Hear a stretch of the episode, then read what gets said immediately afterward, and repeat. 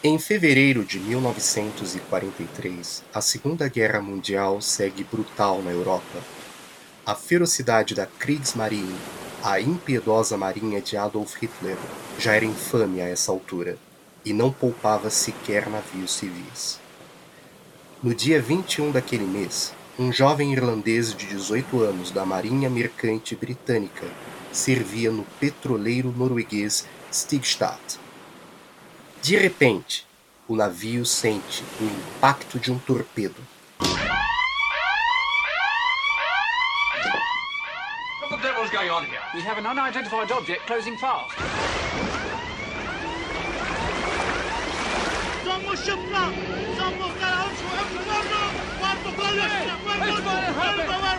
What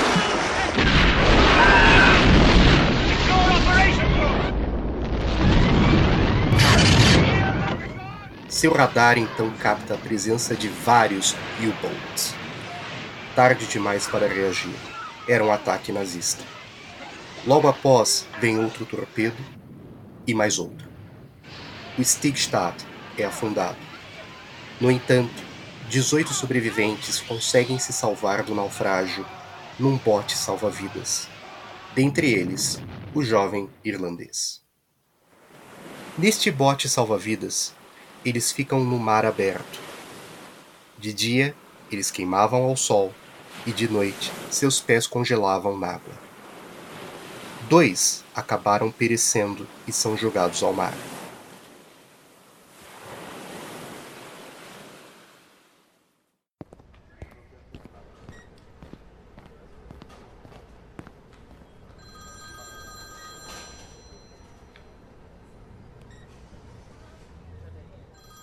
Quando finalmente são resgatados, duas semanas depois, mais um sobrevivente morre no hospital. Porém, o jovem irlandês não consegue andar, está com geladura e não consegue falar.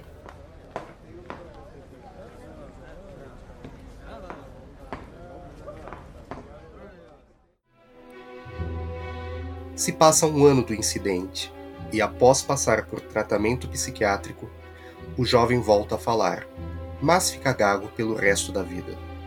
Sua determinação em sobreviver é uma característica que muitos julgarão como teimosia e até obsessão quando ele se envolver na indústria cinematográfica depois da guerra. Ah, é claro, eu esqueci de dizer o nome desse jovem irlandês, não é mesmo? O nome dele é McClory. Kevin McClory. E você está ouvindo ao quintessencial Bond, James Bond, o podcast feito por e para Bond maníacos, onde nós nos aventuramos no incrível mundo do agente 007. Eu sou o Yuri de Faria. E eu sou o Thiago Verpa. A reputação dele certamente o precede, mas quem foi Kevin McClory?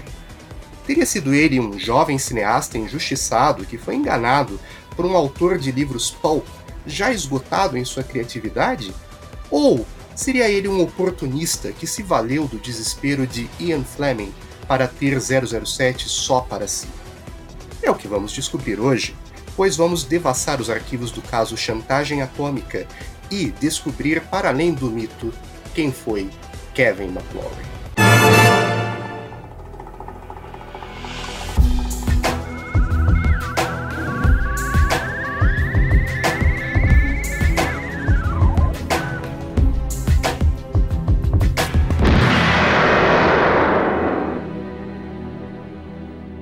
Desde o começo de sua carreira, McClory teve conexões com o 007. No começo dos anos 50, ele trabalhou como operador de som e gerente de locação nos estúdios Shepperton, na Inglaterra, durante as filmagens de Os Sobreviventes, mais um dos vários filmes da época que exaltavam o heroísmo dos aliados na Segunda Guerra Mundial. Fato curioso é que o filme era uma produção da Warwick Films, companhia de Irvin Allen e Albert R. Broccoli. Irving Allen, grande vilão também da, da franquia 007, como dissemos no, nos episódios anteriores, né? Estapeou Ian Fleming com a luva de pelica, dizendo que seus filmes não eram. seus, seus livros não eram bons o suficiente para o cinema. É verdade. Eu me pergunto se, nessa época, Albert Broccoli teria conhecido o jovem McClory nas filmagens desse, desse filme. Muito provavelmente os dois teriam se conhecido, afinal, McClory era, na época, um jovem muito carismático e, evidentemente, ele se sobressaiu na indústria cinematográfica britânica no, no período. Logo em seguida, ele foi assistente do John Huston, o M, e um dos diretores de Cassino Royale de 67, em dois projetos. Uma aventura na África, trabalhando próximo também de Guy Hamilton, diretor de 007 contra Goldfinger, que foi diretor de segunda unidade neste filme, e Moulin Rouge. Sua colaboração com Houston foi finalmente coroada, tornando-se diretor de segunda unidade em Moby Dick. Mal sabia McClory que a história de Herman Melville seria a anedota que melhor ilustraria a sua própria história com o 007. pois é, a, grande baleia na vida de McClory. Sua carreira no cinema cresceria ainda mais trabalhando como produtor associado e diretor de segunda unidade em A Volta ao Mundo em 80 Dias de Mike Todd. It's a wonderful world if you'll only take the time to go around it. Are you formally challenging me to undertake a journey around the world in 80 days? I say this is absurd. Gentlemen, I have on deposit at Baring's Bank the sum of £20,000, and I'm willing to wager any or all of it upon the same contention. Namely, that I can complete a tour of the world in 80 days.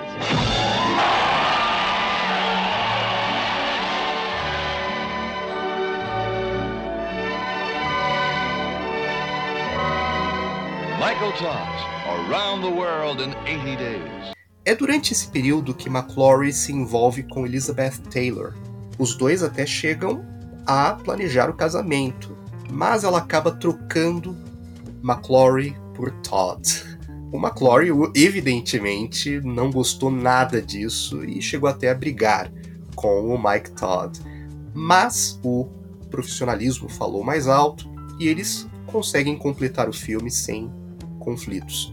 Ironicamente, os três virariam amigos e, mesmo após a morte precoce de Mike Todd, McClory e Taylor nunca abandonaram a amizade. Poderia ter gerado muitos problemas, mas o. Eu acho que pensando assim, até no financeiro, ele baixou um pouquinho a bola. Mas imagina, quem sabe por dentro como ele estava se sentindo, né? Eu acredito que no fundo ele ele ainda devia sentir alguma coisa pela Elizabeth Taylor. Sim, sim. Muito provavelmente. Mas é, é, é, interessante pensar que ele teve essa grandeza de deixar a animosidade para trás e continuar hum. amigo dos dois. Eu acho que isso, isso é louvável, né? Sim. Logo após filmar um documentário e alguns comerciais para Ford, o que denota o caráter aventureiro do McClory. Ele fez meio que uma volta ao mundo para fazer esse documentário, uma volta ao mundo dentro de um, de um carro da Ford. O McClory ele roteirizou, produziu e dirigiu The Boy and the Bridge, um drama de um garoto que foge de casa em Londres.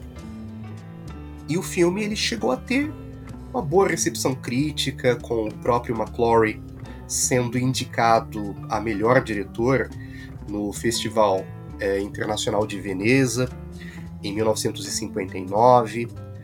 No entanto, não foi um grande sucesso de bilheteria. O financiamento do filme veio através de Josephine Hartford Bryce e seu marido Ivor Bryce, que tinha uma produtora chamada Xanadu, não a propriedade de Charles Foster Kane.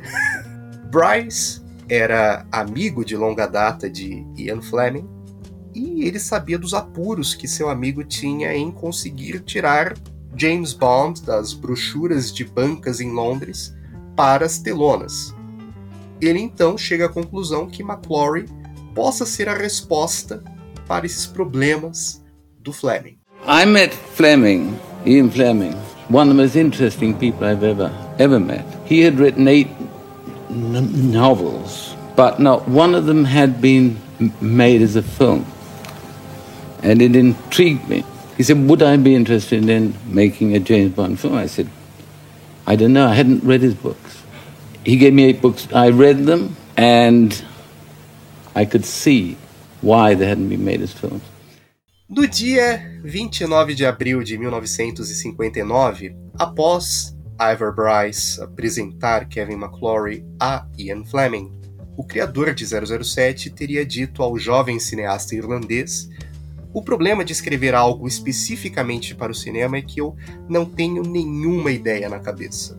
E no decorrer daquele ano, ideias são trazidas e roteirizadas por Jack Whittingham, na época um roteirista já com uma longa carreira no cinema. A princípio, como de costume em seus livros, Fleming queria os russos como os vilões do filme. Ernest Cuneo, um amigo de Fleming e Bryce, em um dos seus rascunhos com ideias para o filme, queria que os vilões fossem da máfia. Nasce daí o vilão italianíssimo Emílio Largo. No entanto, e aqui recorro ao escritor Raymond Benson, McClory bola a ideia da Spectre, uma organização terrorista apátrida com egressos da Gestapo nazista, KGB e Smersh soviéticas, máfia italiana e todo tipo de grupo odioso na face da Terra. Fascinado com o mundo subaquático, McClory foi o autor da ideia que o filme tivesse uma forte presença debaixo d'água. Já tenho a quem culpar, então. Eu não vejo esse como um dos defeitos, mas bom. Pensando grande, McClory queria até usar câmeras Todd AO, que haviam sido usadas em A Volta ao Mundo em 80 Dias. McClory pensava no seu projeto Bombs como um épico submarino. É, até a tecnologia. Eu imagino as tecnologias surgindo na época e os experimentos que, que eram feitos em, em tela, né? Como os nossos ouvintes lembrarão, Fleming ficou impressionadíssimo com o filme Intriga Internacional de Alfred Hitchcock. E é em fins de 1959 que ele oferece a ideia de dirigir 007 ao mestre do suspense. Porém, Fleming recebe um gelo de Hitchcock. Hitchcock nem sequer responde a Ian Fleming. Foram dados muitos títulos ao roteiro, títulos que iam desde Spectre.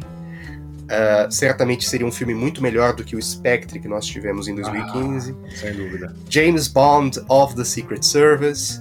Até que chegaram ao consenso não definitivo de Longitude 78 West. Que eu, né, eu acho um título péssimo, mas tudo bem. Não tem aquele, aquele soco é, bondiano, bondiano né? Não, não tem um apelo e assim não, não transmite a ideia do que se trata assim. É, eu acho muito vago, muito não sei, para mim não funciona.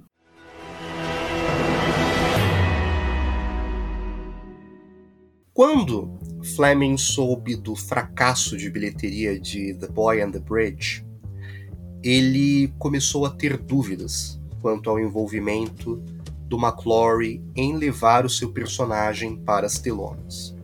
Muito de seu entusiasmo estava na boa recepção crítica do filme.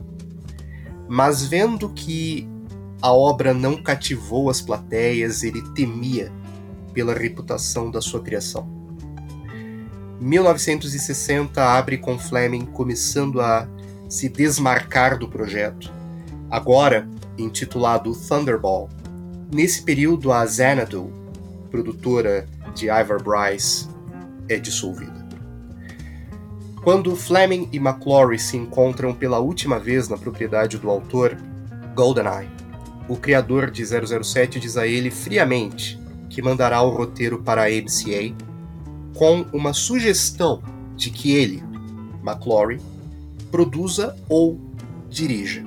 Se a MCA não o quiser no projeto, caberia a ele vender a parte dele, desistir ou brigar com a própria MCA. Neste ínterim, Fleming já havia começado a escrever seu nono livro de 007, Chantagem Atômica. se valendo enormemente do roteiro idealizado por ele, McClory e Whittingham. E aí entra a primeira, primeira culpa que eu infelizmente jogo no, no colo do Fleming, né?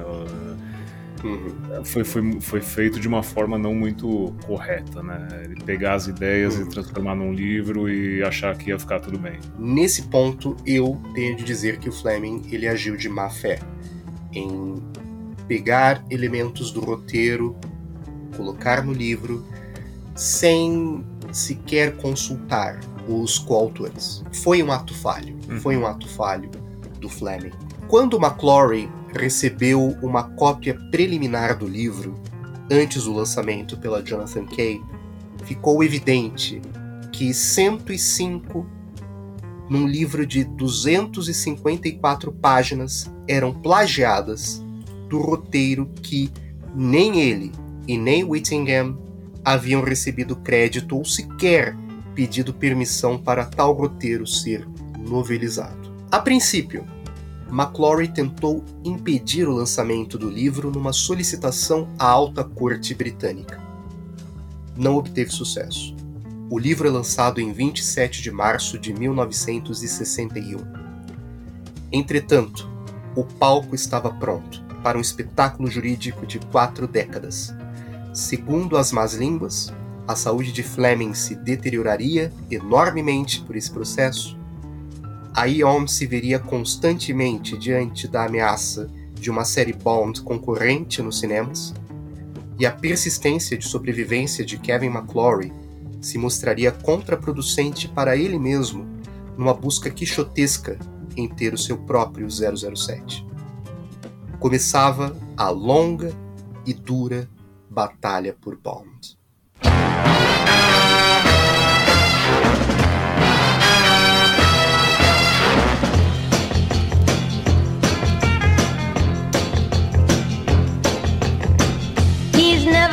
Caught one spy, I'm told. He's never even caught a cold. Got his degree from Disneyland. But he's the last of the secret agents, and he's my man.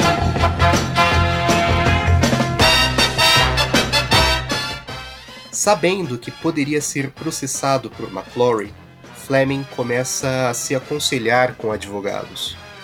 E, com o intuito de resguardar os direitos de 007 para longe das mãos do cineasta irlandês, lhe é oferecido Harry Saltzman como comprador do option dos direitos. No mesmo ano da publicação de Chantagem Atômica e do começo da batalha judicial entre McClory e Fleming, Saltzman e Albert R. Broccoli formam a parceria para produzir os filmes de 007 no cinema. E, inicialmente, comissionaram Richard Maybaum para escrever um roteiro se baseando no livro Chantagem Atômica e nos roteiros de McClory, Whittingham e Fleming, certamente disponibilizados pelo criador de 007. Mesmo com o processo no começo, a Eon acreditava que Fleming sairia vitorioso e pretendiam produzir Chantagem Atômica como o primeiro filme da série Bond. É, uma aposta alta, porque.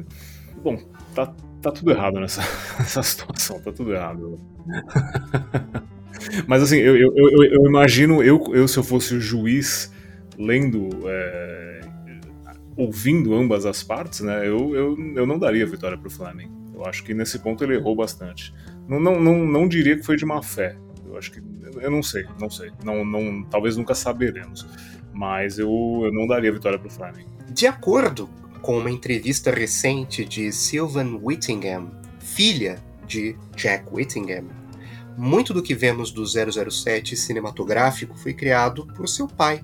E que, mesmo abandonados os roteiros de chantagem atômica, muita da adaptação do personagem James Bond, pensados por Whittingham, e certos elementos como a Spectre, criada por McClory, permaneceram no roteiro de O Satânico Dr. No.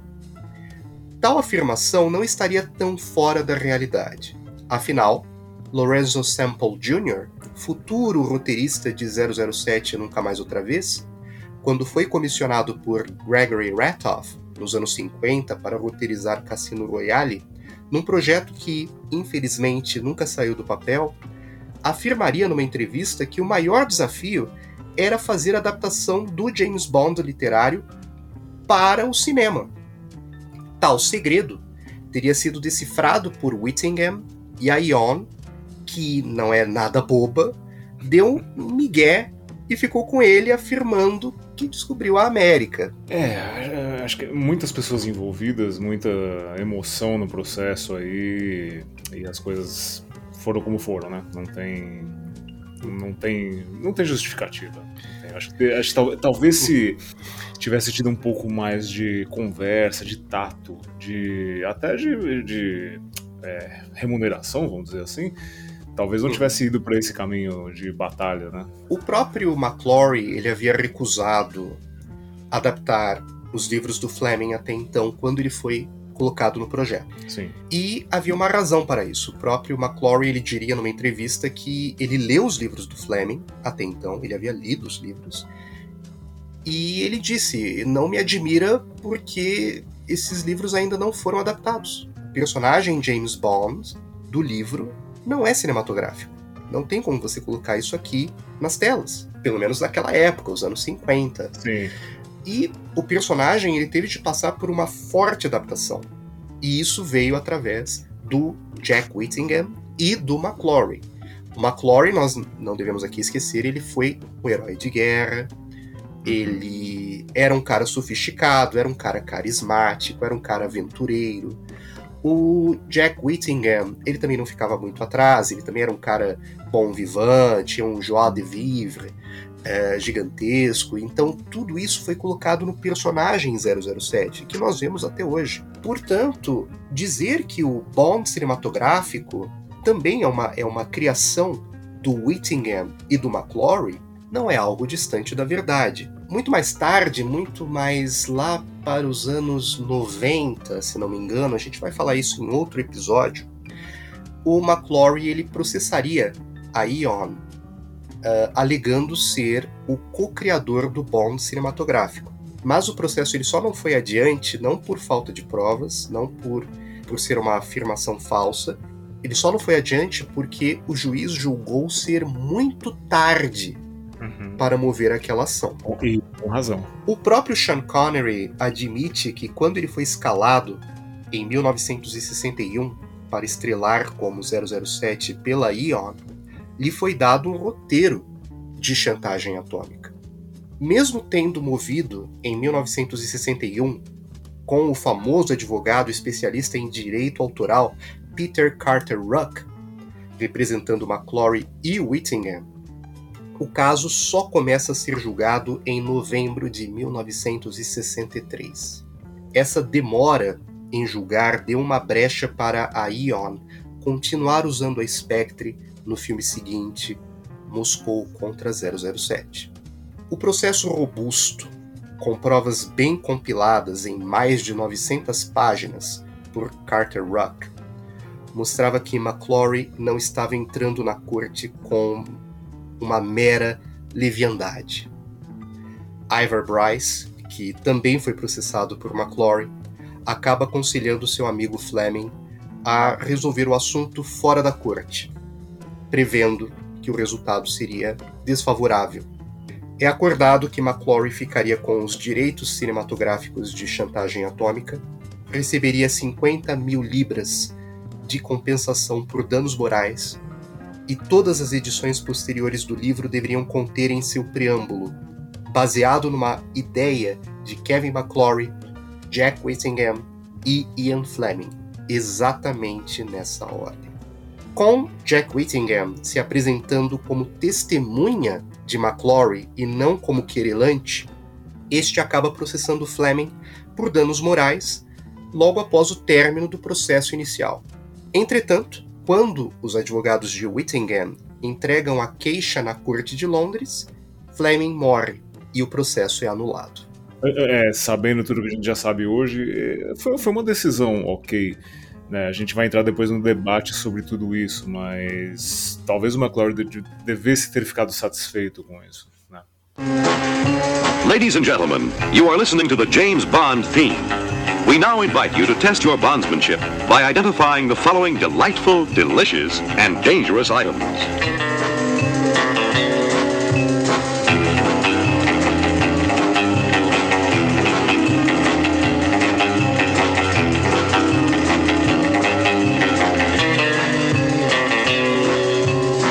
Well, how are you doing?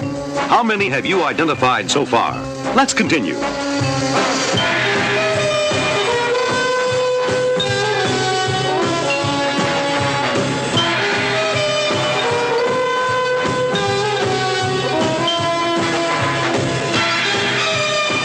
You haven't identified any of these items, then you've missed the first two big James Bond adventures, starring Sean Connery. James Bond is back to back in Dr. No and From Russia with Love. Now you can enjoy both Bond busting thrillers on the same theater program. Os filmes de 007 vêm numa curva ascendente desde seu surgimento em 62, acumulando sucesso e quebrando recordes. Quando o 007 contra Goldfinger é lançado em 64, chega-se à conclusão que James Bond é um fenômeno absoluto e bem estabelecido. Mas Saltzman e Broccoli percebem que tal sucesso atrairá certamente uma concorrência. E ela não viria através de paródias ou séries de espionagem, mas sim de potencialmente outros dois filmes de James Bond fora de seu controle. Durante as filmagens de Goldfinger, a dupla começa um diálogo com Charles K. Feldman, o detentor dos direitos de Cassino Royale na altura. O plano seria a Ion formar uma parceria com Feldman e produzir o, o primeiro livro de Ian Fleming no guarda-chuva dos filmes oficiais nos anos 60. Feldman ficou entusiasmado com a proposta, porém tal entusiasmo veio acompanhado de ambição. Feldman queria uma porcentagem dos lucros na bilheteria inteiramente inaceitável para Broccoli e Saltzman, que começavam a cozinhar o Feldman lá em banho-maria, na esperança que sua ambição diminuísse. Aí, aí a, a ganância é algo triste, né? Porque ele poderia muito bem. Eles poderiam trabalhar muito bem em conjunto e é isso. Mas aí, né, Bond está em alta, está em crescimento, está né, ganhando muito bem nas bilheterias e a pessoa fica nessa de, ah, então quero, quero lucrar muito também. Isso eu, eu nunca vou concordar com isso. É, é de se pensar que o Feldman ele se via acima do Saltzman e do Broccoli. Talvez por já estar há muito tempo no negócio, até, ah, ele estava há muito tempo no, no mercado cinematográfico, até o próprio Broccoli havia sido empregado do Feldman no passado.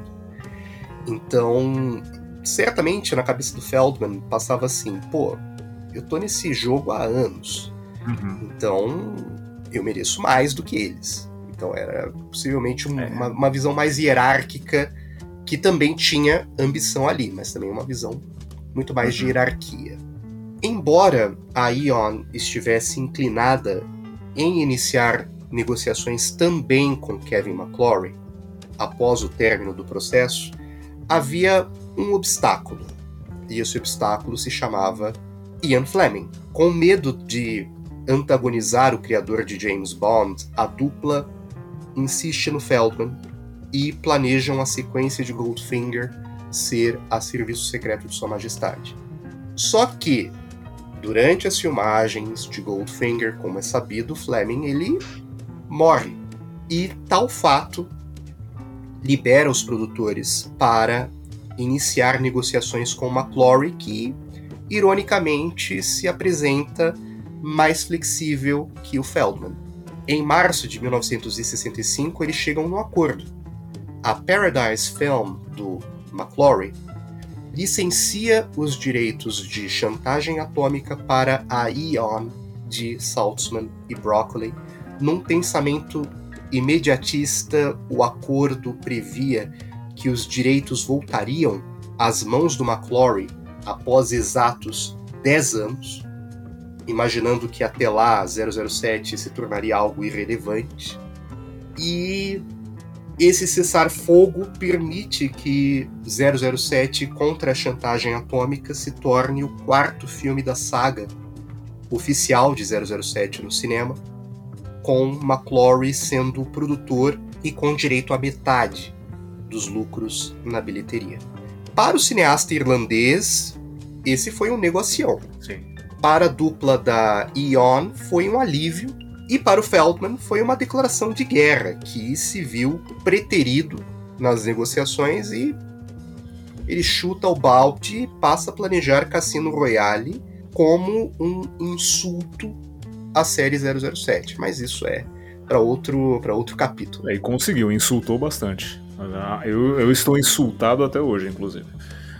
É, mas é, essa, essa, essa birra do Feldman foi causada por ele mesmo, que foi ambicioso e ganancioso demais e não, não conseguiu prosseguir com as negociações de uma forma mais correta, né? Então, para mim, Feldman 100% culpado e me assombra até hoje com aquela bomba lançada em 67.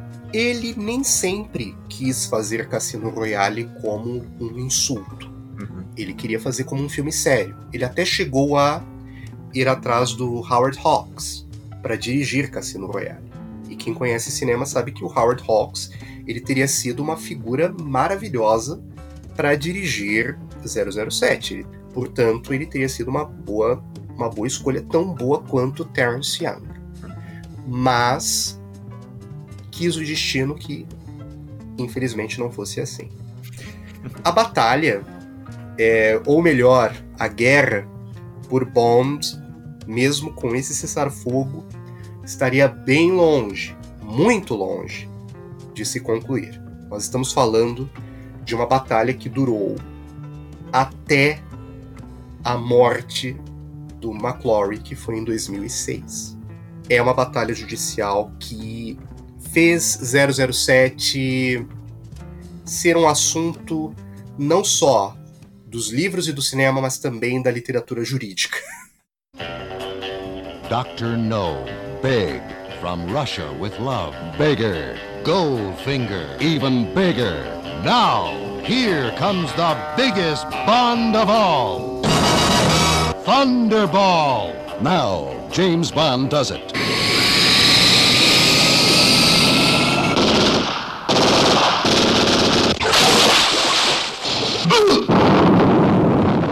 Everywhere.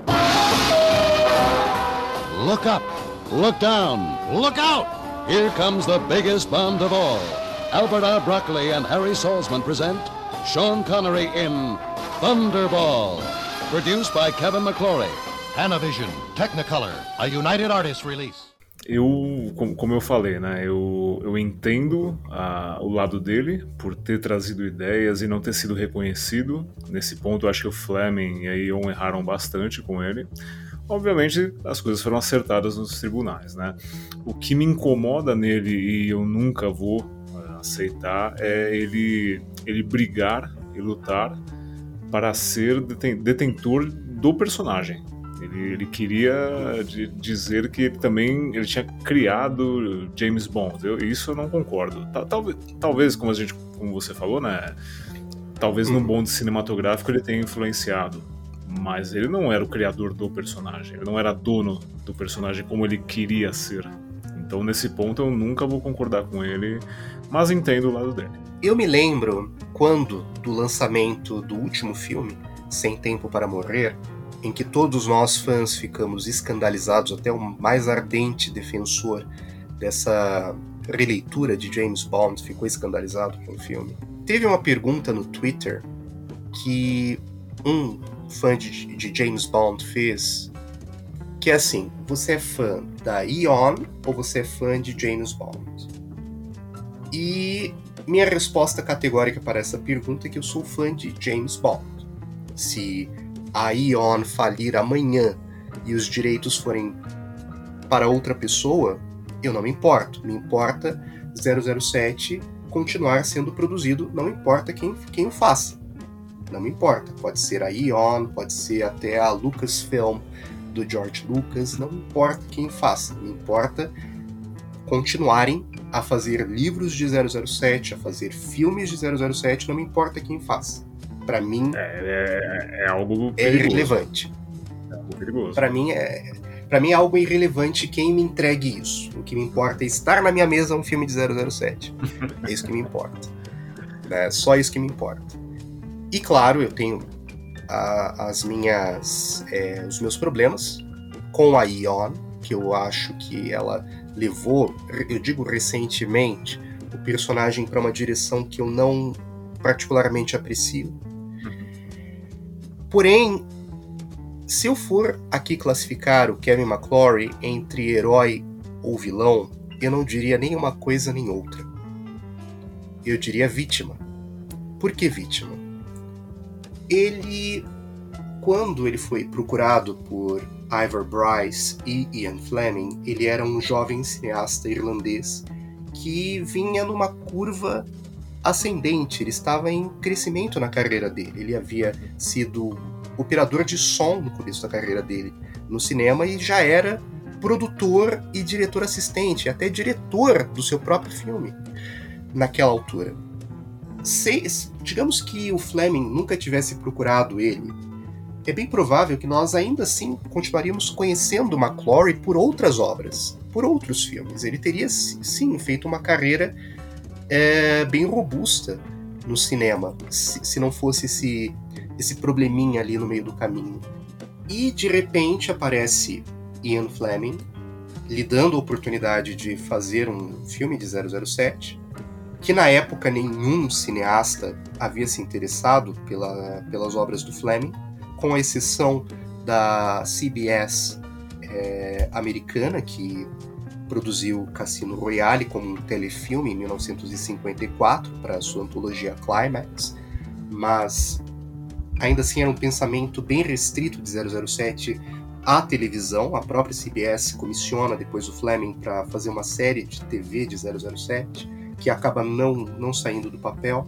É, mas nunca se pensou em 007 no cinema, como um, como um filme, como uma série de filmes. Nunca se pensou nisso naquela época. E o McClory, ele não conseguia ver o, o Bond dos livros no cinema. E que isso deveria ser adaptado. E ele fez essa adaptação, e fez muito bem. Ele matou a charada que, por exemplo, como a gente disse aqui no episódio, o Lorenzo Sample não havia conseguido matar essa charada nos anos 50. Mas ele conseguiu, ele e o Jack Whittingham. Portanto, de repente aparece o Fleming tentando se desvencilhar do Kevin McClory, eu sei que o Fleming ele talvez pensava muito alto, ele queria Hitchcock dirigindo 007. Uhum. Mas estava lá o McClory tentando fazer um 007 de alguma forma, tentando tirar do chão. E de repente chega o Fleming, dá uma rasteira nele e espera que o, o McClory eh, haja da mesma maneira que o, que o Erno Goldfinger, haja da mesma maneira que o ornitólogo James Bond e simplesmente esqueça o que aconteceu e deixe ele é, roubar certas ideias. Uhum. Por isso que eu vejo McClory como uma vítima nesse, nesse caso. É, eu... Ele foi, de certa maneira, iludido pelo Fleming, uhum. e o que ele estava lutando era por uma propriedade que, de certa maneira, era dele, que era a ideia de chantagem atômica, era dele. Mas só isso. o Bond cinematográfico dizer que, por exemplo, eu entendo a sua leitura, Thiago, quando você diz assim: ah, ele queria James Bond só para ele. Mas nós devemos levar em, considera em consideração que o Bond literário ele não estava interessado. Ele estava interessado no Bond do cinema. E quando ele processa o Fleming, ele estava lutando por chantagem atômica e chantagem atômica somente. Essa ideia de que ele queria James Bond, todo James Bond só para ele, é tanto que absurda. pelo menos na minha visão, eu não acho que ele queria James Bond todo só para ele. Ele queria ter o direito sobre o livro que ele tinha o direito, Uhum. que era chantagem atômica. Ele queria poder produzir filmes se baseando nos conceitos e ideias que ele desenvolveu ali. E foram muitas, não foram poucas. Sim. Tanto que quando nós assistimos a Nunca Mais Outra Vez, nós vemos até alguns outros conceitos que não estão no filme e nem no livro Chantagem Atômica, que foram desenvolvidos, que estavam ali nas ideias. E que poderia sim, poderia haver uma série. Concordo, poderia haver uma série ali. Talvez uma série sobre Spectre, quem sabe? Uhum. Teria sido algo interessante. Portanto, eu acredito, concluindo meu pensamento, que nessa história toda nós acabamos colocando Kevin McClory como uma espécie de vilão, quando na verdade ele é um dos caras que lá no começo acreditaram em 007, acreditaram no potencial dessa série que nós amamos. E que, por força das, da- das circunstâncias, acabou sendo injustiçado, na minha opinião. E o resto é história. Hoje nós vemos ele como uma espécie de obsessivo, Uhum. uma, uma figura é, que meio que lembra a sua própria criação, ele meio que lembra Blofeld, de certa maneira, em sua obsessão por 007. Sim. Mas, no final das contas, ele nada mais foi do que um jovem cineasta, um herói de guerra, que nos entregou uma das melhores histórias de 007 de todos os tempos, uma das melhores. Certamente a mais cinematográfica de todas, afinal de contas, nós estamos falando de um cara que tinha uma visão muito mais de cinema do que literária. Uhum. E, infelizmente, é esquecido pela comunidade de fãs e, quando é lembrado, é lembrado de maneira negativa. É, eu, eu sou do time que lembra dele negativamente. Ape- apesar de, como eu falei, entender o lado dele. É, talvez, talvez se ele tivesse deixado um pouco de lado, feito outros trabalhos e esporadicamente tentado se envolver com a franquia 007, talvez teria sido melhor até pra ele, né? É, do que ficar nisso de vou ter minha série Bond, vou ter minha eu não sei, eu- a minha, a minha leitura é sempre essa. Mesmo com outros fatos Eu- aí descobertos recentemente por mim. Eu gosto de imaginar como teria sido se Feldman e McClory não tivessem sequer cogitado negociar com a, com a Eon Uhum. e tivessem se unido nos anos 60. É provável que nós poderíamos ter, sei lá, uma duologia de 007, dois filmes de 007 nos anos 60 que poderiam ser muito bons. Você diz uma, Com- uma, uma junção de chantagem atômica com Cassino Royale? Não, eu digo os dois se juntarem e produzirem Cassino Royale e Chantagem Hum. Atômica Ah, sim. como dois filmes. Eu gosto de imaginar isso como teria sido. Teriam sido visões alternativas de 007. Mas com certeza seria melhor do que foi feito em Cassino Royale 67. Imagino que se, É, se McClory estivesse junto, aquela abominação não teria sido feita. Sim, certamente. Provavelmente nós teríamos aí, sei lá, um Lawrence Harvey. Quem conhece cinema sabe quem foi Lawrence Harvey. Uhum. Ah, interpretando o 007, ele teria sido uma excelente escolha. Ah, e provavelmente rivalizaria com Sean Connery. Hoje, Uhum. talvez, olhando em retrospecto, se isso tivesse acontecido, nós ficaríamos divididos entre quem foi o Bond definitivo dos anos 60. Teria sido Uhum. Lawrence Harvey, teria sido Sean Connery. Dependeria de como você olha a série. né? Eu sou do time que gostaria de ver, sim, novas interpretações de 007. E olha que isso está vindo de mim, uma pessoa que desaprova inteiramente os rumos que a Ion tomou desde Cassino Royale de 2006. Uma pessoa que desaprova inteiramente isso. Mas eu gostaria sim de ver esse Bond concorrente. Eu sei que o meu lado capitalista malvadão tá falando alto aqui, no sentido de que quanto mais concorrência, melhora um produto. Ou seja, se tem mais concorrência, vai melhorar isso.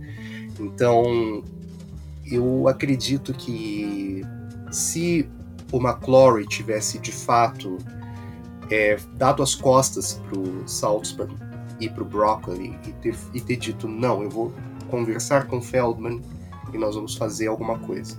Nós vamos tentar fazer alguma coisa aqui. Certamente eu não teria o chantagem atômica que eu tenho hoje, que nós temos hoje. Uhum. Muito provavelmente. Não teria jetpack, não teria gadgets do, do que, não teria nada disso. Nada. Seria um filme básico. Bem básico. Bem pé no chão até. Chantagem Atômica não é um dos meus favoritos, né? Você sabe muito bem. E principalmente pelas cenas no fundo do mar. Eu acho que tornam o filme extremamente lento. Extremamente lento. Mas é, é interessante se pensar numa, realidade alternativa onde nós não teríamos chantagem atômica como nós conhecemos, é, nós teríamos talvez a união de dois produtores para fazer filmes mais sérios. Não, não que nunca mais outra vez não seja um filme sério, Uhum. mas eu acho que ele, ele tem algumas ideias que envelheceram muito mal, né? E Uhum. temos a Abominação de Cassino Royale 67. Então é, é, é interessante pensar nesses aspectos aí do, do e se, né? E se. Uhum. Não, eu adoraria ter. é, como eu digo, se isso tivesse acontecido nos anos 60, teria sido muito bom, porque Cassino Royale teria sido feito de forma séria. Uhum. Teria sido feito de forma bem, é, bem como é proposto no livro, muito provavelmente. Teríamos bons atores envolvidos, porque o Feldman ele era um cara que tinha conexão com vários, gra- várias grandes estrelas Uhum. de Hollywood. Quem sabe, talvez Orson Welles sendo um Le Chiffre sério em Cassino Royale, né? Quem sabe, talvez teria sido muito bom, ou talvez outro ator fazendo o papel. Ah, chantagem atômica sendo algo bem pé no chão, bem sério, sem, sem aquela, eh, aquele festival de gadgets, como já começa a ter. É, não estou dizendo que Chantagem Atômica seja um filme ruim por isso. Não, não é isso que eu quero dizer. Para mim é o melhor filme de James Bond já produzido até hoje. Mas é, é curioso nós pensarmos que teria sido muito bom. Teria sido muito bom. E eu não tenho. Eu, eu, eu, eu, eu acho até bobo da parte de alguns, de alguns fãs acreditar que isso seria negativo. Não, eu acho que isso seria muito bom, seria positivo para o personagem, porque com uma competição, você tendo competi você tendo alguém que pode te, que pode fazer algo melhor que você, você tenta fazer algo muito melhor. Você se supera. Você não fica acomodado. Um bom exemplo disso é quando em 1983, quando nós falarmos da Batalha dos Bonds em 83. Na próxima temporada nós vamos explorar com mais detalhes. Mas por que Octopussy é um bom filme de 007 em contraste com os filmes galhofeiros do Roger Moore dos anos 70? Porque você teve Nunca Mais Outra Vez ali, competindo. E você precisava ter uma boa qualidade de filme. Sim, tem o grito do Tarzan, tem James Bond vestido de palhaço, tudo bem, eu sei disso. Mas é um filme infinitamente superior a Foguete da Morte, por exemplo. Infinitamente superior. Portanto, é, a competição estimula os filmes a serem melhores e não a entrarem num platô. A série Bond, ela, infelizmente, hoje, pelo menos para mim, ela entrou num platô porque não tem competição. Pode-se dizer que compete com Missão Impossível. Ok, mas ainda assim não tem competição real. É, eu, eu acho que talvez um competidor que esteja aí, não, não, não de espionagem, mas em termos de ação, é o John Wick. Sem dúvida nenhuma. Pra mim, Sim. John Wick é um, é um competidor. é, Assim como a, a série Bourne trouxe certos elementos que preocuparam a Ion e eles incorporaram no 007, eu imagino que John, John Wick inspire alguns dos próximos filmes aí. Não, não tenho dúvida disso. Bom, eu vejo isso com uma enorme preocupação. Mas é, é aquilo que eu digo, McClory ele foi a chance perdida de 007 nesse aspecto. De nós termos talvez uma série, não diria nem série, mas talvez uma duologia, dois filmes nos anos 60 de 007, que poderiam competir. Nos livraria, por exemplo, da aberração que foi Só se vive duas vezes. Nos livraria dessa aberração. Porque os filmes eles teriam que competir com dois filmes possivelmente muito bem produzidos e com estrelas, com nomes de peso. E isso na época pesava muito. Você ter, por exemplo, é, um bom exemplo disso são os filmes do Hitchcock. Quando você teve um filme medíocre como Cortina Rasgada, ainda assim foi bem na bilheteria, ligeiramente bem na bilheteria, porque tinha Paul Newman e Julie Andrews. E eles chamavam plateia. Agora, o filme seguinte, Topázio, por que, que foi tão mal? Mesmo sendo um filme, para mim é um bom filme, mas em comparação com os filmes demais de Hitchcock, fica no mesmo nível de Cortina Rasgada em matéria de, de roteiro. Por que, que não deu tão certo? Porque não tinha estrelas. Você tinha quem? Frederick Stafford, que era uma estrela europeia que ninguém conhecia nos Estados Unidos. Ou ainda, sei lá, Michel Piccoli. Michel Piccoli ninguém conhecia nos Estados Unidos, conheciam na Europa. Portanto, com dois filmes de James Bond produzidos fora do, do, do consórcio é, Saltzman e Broccoli e com nomes de peso envolvidos, com atores classe A envolvidos ali, seria um desafio para Eon, que deveria entregar filmes muito bons. Talvez o Sean Connery ficaria por mais tempo, por ter roteiros melhores, por ter roteiros mais, é, mais pé no chão, visto que o filme favorito dele foi Moscou contra 007, ou seja, roteiros mais pé no chão, e possivelmente dariam um, um salário maior para ele, para que ele ficasse. E nós não teríamos filmes tão ruins, assim como. Aí eu tô dizendo Só Se Vive Duas Vezes, que é um filme, para mim, é, um, é, o pior filme do Sean Connery na, na hum, série. Não, eu, eu, eu acho que Diamantes São Eternos ganha nesse quesito. Não, não ganha, porque Diamantes São Eternos tem Charles Gray. Just a jump to the left. With your hands on your hip. então. pra mim, filme que tem o Charles Gray como Blofeld, né? É como eu falo, ele não é o Blofeld mais ameaçador, não é o. Não é o meu Blofeld favorito, mas é o Blofeld que me faz rir. então, pra mim isso tá ótimo. E, e Melhor que o Christoph Waltz. E ainda no campo das hipóteses, né, eu fico pensando se um Cassino Reale mais sério, feito na década de 1960, teria é, não, não impedido, mas talvez desestimulado ou até é, cortado a ideia de um reboot em 2006 com o Cassino Royale. Sim, muito provavelmente é, os direitos de Cassino Royale e Chantagem Atômica nunca iriam para as mãos pra, da, da Ion. Se, Uhum. se nos anos 60 nós tivéssemos filmes bons, por exemplo, Cassino Royale adaptado de maneira bem adaptada nos anos Uhum. 60, os direitos provavelmente iriam reverter ou para o estúdio. Com a morte do McClory, eu duvido muitíssimo que os herdeiros dele iriam devolver esses direitos para Ion. Uhum. Pro- Provavelmente continuariam com esses direitos na, na esperança de, sei lá, refazer nos anos, nos anos 2010 esses dois filmes. Uhum. Não sei. Muito provavelmente isso teria acontecido. E muito provavelmente não teríamos tido Daniel Craig. Olha que legal. É... Olha aí, ó. Viu? McClory produzindo dois filmes mataria dois coelhos com uma cajadada só. Não teríamos É. Só Se Vive Duas Vezes, um filme péssimo, e não teríamos Daniel Craig. Não, não, Eu estaria muito Aí- feliz.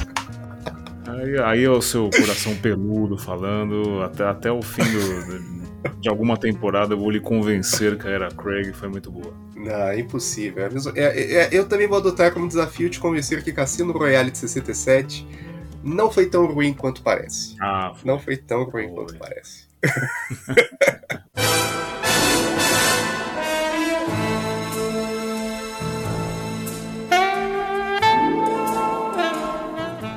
Logo após essa discussão é, interessante sobre o Sr. Kevin McClory, que não para aqui essa discussão, essa discussão ela vai ser retomada na próxima temporada, quando nós formos a- abordar a Batalha dos Bonds, nós vamos ter aqui contar o que acontece depois de 1975, quando os direitos de chantagem atômica, esse licenciamento, acaba e volta para as mãos do McClory. Ele vai querer refazer chantagem atômica, mas isso é para outro episódio que nós vamos abordar, o que, que aconteceu nesse período, que, o que, que o McClory aprontou no período de 1975 a 2006, quando infelizmente ele acaba falecendo. E Quintessencial Bond retornará, desta vez para abordarmos o maior Bond de todos, de 1965, 007 contra a chantagem atômica. Até lá, pessoal. Tchau, tchau. Até mais.